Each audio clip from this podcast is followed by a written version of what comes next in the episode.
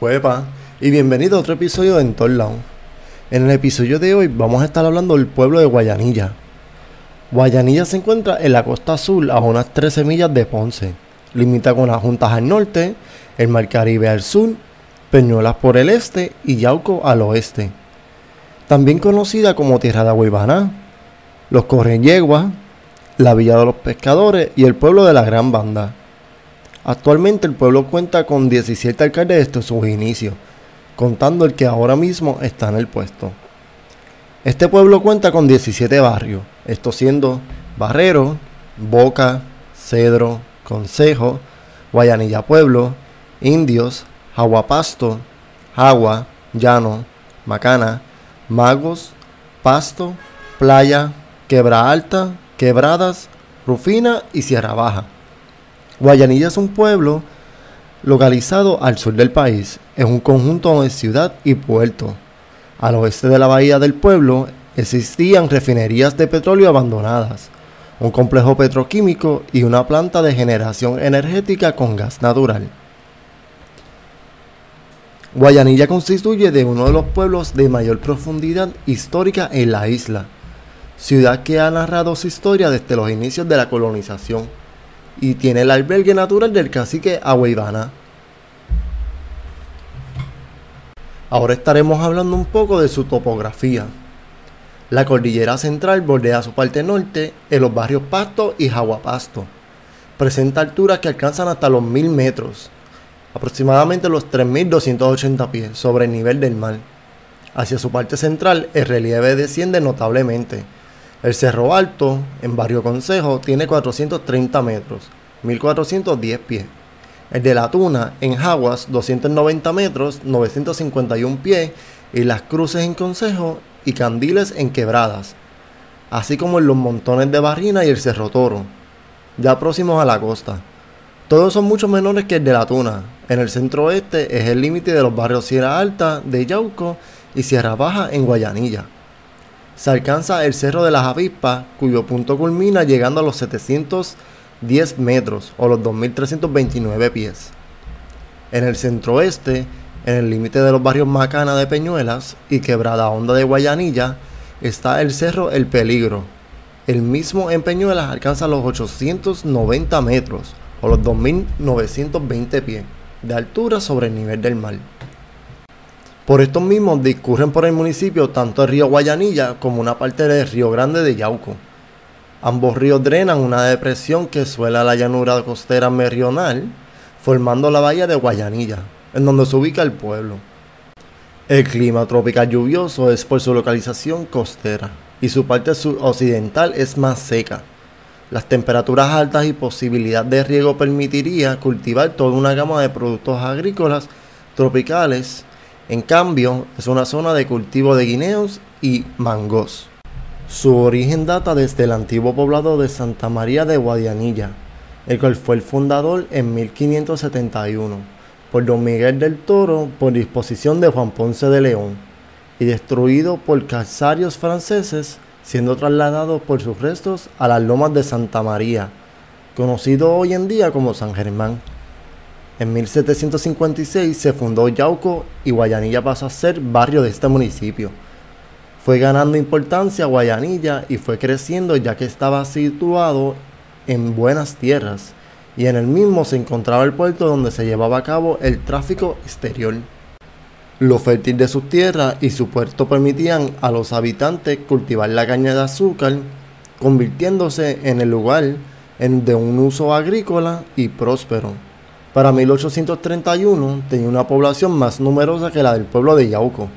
La declararon como pueblo por orden de gobernador de ese tiempo, don Miguel de Latone, y fue en 27 de febrero de 1833, siendo su primer alcalde don Ramón González Bustamente, y conocido por ser su segunda en fundación.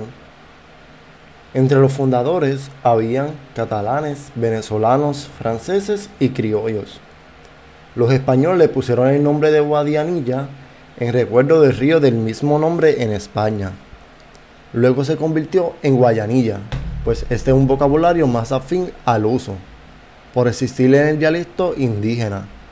Su actual alcalde es Raúl Rivera Rodríguez. Y ahora vamos a estar hablando de su escudo y bandera. Empezaremos con el escudo. El escudo cuartelado, primero y cuarto, en capos de sinople.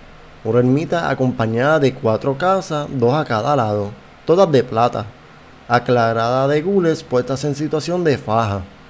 La ermita en el primer cuartel está acompañada también con el cantón diestro del jefe, de una estrella de plata de ocho rayos. El segundo y el tercero de plata con un león rampante de sinople, encendido en plata y armado y lampasado de gules. El primer león sostiene a su diestra una flor de gules y el segundo con ambos malos una flecha del mismo color. Punta arriba.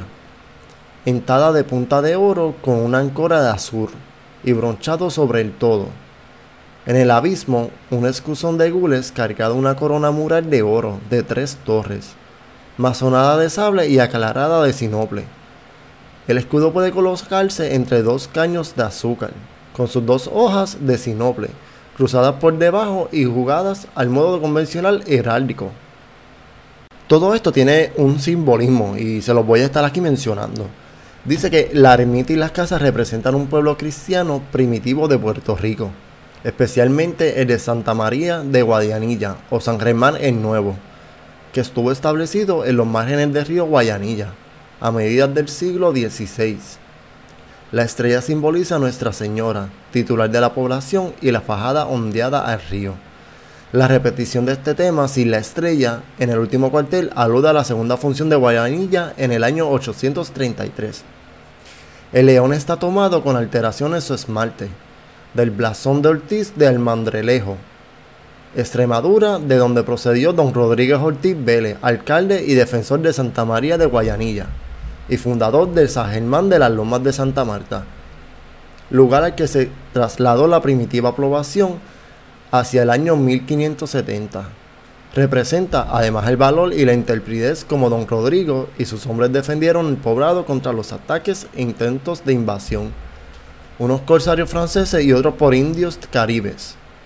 La primera victoria está simbolizada por la flor de lis y la segunda por la flecha, que en este caso representa a los combates la corona antigua que se figura en el escudo rojo del centro, que representa al cacique Agüibana, principal de los monarcas indígenas del Borinquen, cuyo yucayeque estaba ubicado en la región de Guanía, donde hoy se asienta Guánica, Yauco y Guayanilla. El ancla azul que vemos abajo, en campo de oro, simboliza la playa y el puerto de Guayanilla. La corona mural que vemos arriba es una insignia con que se identifican los escudos municipales, es símbolo de la unidad que debe caracterizar a los habitantes de una población o municipalidad en la defensa de su autonomía, conservación de tradicionales históricas y promoción del bien común. Los tallos de cañas de azúcar indican que Guayanilla está ubicada en la zona cañera y la importancia que la industria del azúcar ha tenido en su historia del pueblo. Y ahora vamos a estar hablando de la bandera. La bandera de Guayanilla ostenta los principales colores del escudo, contra de tres franjas horizontales de igual anchura blanca la superior, amarilla la central y verde la inferior. ¿Y qué significan los colores? Pues el blanco significa pureza, que recuerda a la patrona del pueblo, es la Inmaculada Concepción. El amarillo simboliza del temperamento con los que los habitantes afrontaron los ataques de las naciones enemigas de España. Y el verde, la esperanza que albergaron los guayanicenses al depender de la agricultura, sembrar caña de azúcar en sus valles. Y ahora vamos a estar hablando de sus personajes ilustres de este pueblo. Comenzando con Xavier Cedeño Quiñones, que fue un beisbolista puertorriqueño que jugó en la MLB o Grandes Ligas para los Astros de Houston, Washington Nationals, Tampa Bay Rays, Chicago White Sox, Milwaukee Brewers y Chicago Cubs. Seguido de José Guillermo Izquierdo Estela, que fue un político puertorriqueño afiliado al Partido Popular Democrático. Fue legislador en la Cámara de Representantes de 1973 a 1976. Después fue senador de 1985 a 1992. Estudió en la UPR en la Escuela de Leyes. Seguido de Rafael Ortiz Correa. Fue un pitcher que jugó en los Negros League en los 40 y después para los Chicago American Giants en 1900 1948. Bolívar Pagan Luca fue un historiador, político y periodista puertorriqueño. José Luis Ramos Escobar fue un escritor y dramaturgo quien dirigió varias obras y programas. Fue dean del Departamento de Humanidades de la Universidad de Puerto Rico. Sus novelas más conocidas son Cintigo en 1985, En la otra orilla 1992, Indocumentados en 1991, Mano Dura en 1994, entre otros más famosos. Pedro Juan Rosali Capo fue alcalde de Ponce de 1900 a 1901. Fue representante por el distrito de Ponce.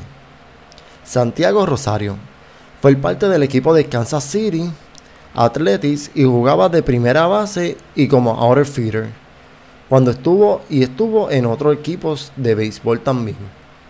Adalberto Cienetz fue boxeador de peso liviano en el cual participó en los Summer Olympics de 1968.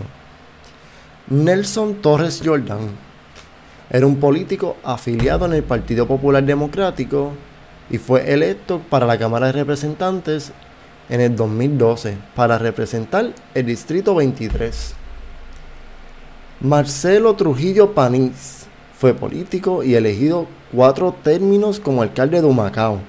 Era el Partido Popular Democrático y fue alcalde desde 2001 al 2019. Jugó en los Leones de Ponce del baloncesto superior y terminó siendo entrenador de los Piratas de Quebradilla y de los Capitanes de. Luis Leoncillo Jordán Dávila fue abogado y alcalde de Ponce desde 1917 a 1918. Era miembro de la Cámara de Representantes y fue presidente local de la Cruz Roja en la Primera Guerra Mundial. Y para terminar con los personajes está Eduardo Ardequín Vélez, que fue el alcalde de Guayanilla y político por el Partido Popular Democrático. Y ahora estaremos hablando un poco de los festivales que se llevan a cabo y los eventos de este mismo comenzando con el Carnaval del Pueblo en julio, Festival de la Chiringa en abril, Festival del Marisco en junio, Festival de la Playa en mayo, Fiestas de Cruz en mayo, Fiestas Patronales en diciembre y el Maratón Femenino en noviembre. Y ahora para terminar vamos a estar hablando de lugares de interés que tiene el pueblo de Guayanilla. En esto se encuentra Playa Sucia, Castillo del Niño, que el castillo del niño, si no me equivoco, ya está cerrado, pero se puede pasar al frente y tirarse fotos. Guayanilla Playa Beach, Tamarindo Beach, que es súper buena, he ido. Like, para tú entrar, eh, si no me equivoco, tienes que entrar por Yauco y súper buena. Like, encuentras varias playas de camino hasta llegar a ella y tienes como que varias para elegir en esa misma carretera. Está también Museo de Arqueología y Epigrafía, también se encuentra la Playa Pelícano, Playa Nuestra, Guayanilla Bay, Plaza de Recreo, Charco Los Peces, Charco El Oro, Cuevas El Convento, Castillo Mario Mercado, que el Castillo Mario Mercado se ve cuando tú estás del expreso desde Guayanilla a Ponce, lo ves en la montaña arriba. Cueva Cienega y Piedra de la Mula. Y esto ha sido todo por el episodio de hoy. Espero que les haya gustado y hayan aprendido un poco del pueblo de Guayanilla. Un pueblo que, aunque es pequeño, tiene sus cosas por hacer y tiene playas hermosas. Porque he podido pasar, he podido ir y sus playas son espectaculares. Así que muchas gracias por seguir aquí. Y aquí les dejo el tema de la próxima semana. Que viene siendo las plantas nativas de Puerto Rico y las plantas que se encuentran en peligro de extinción o que ya se extinguieron en nuestra isla. Así que los veo en el próximo episodio en una semanita. Chao, chao.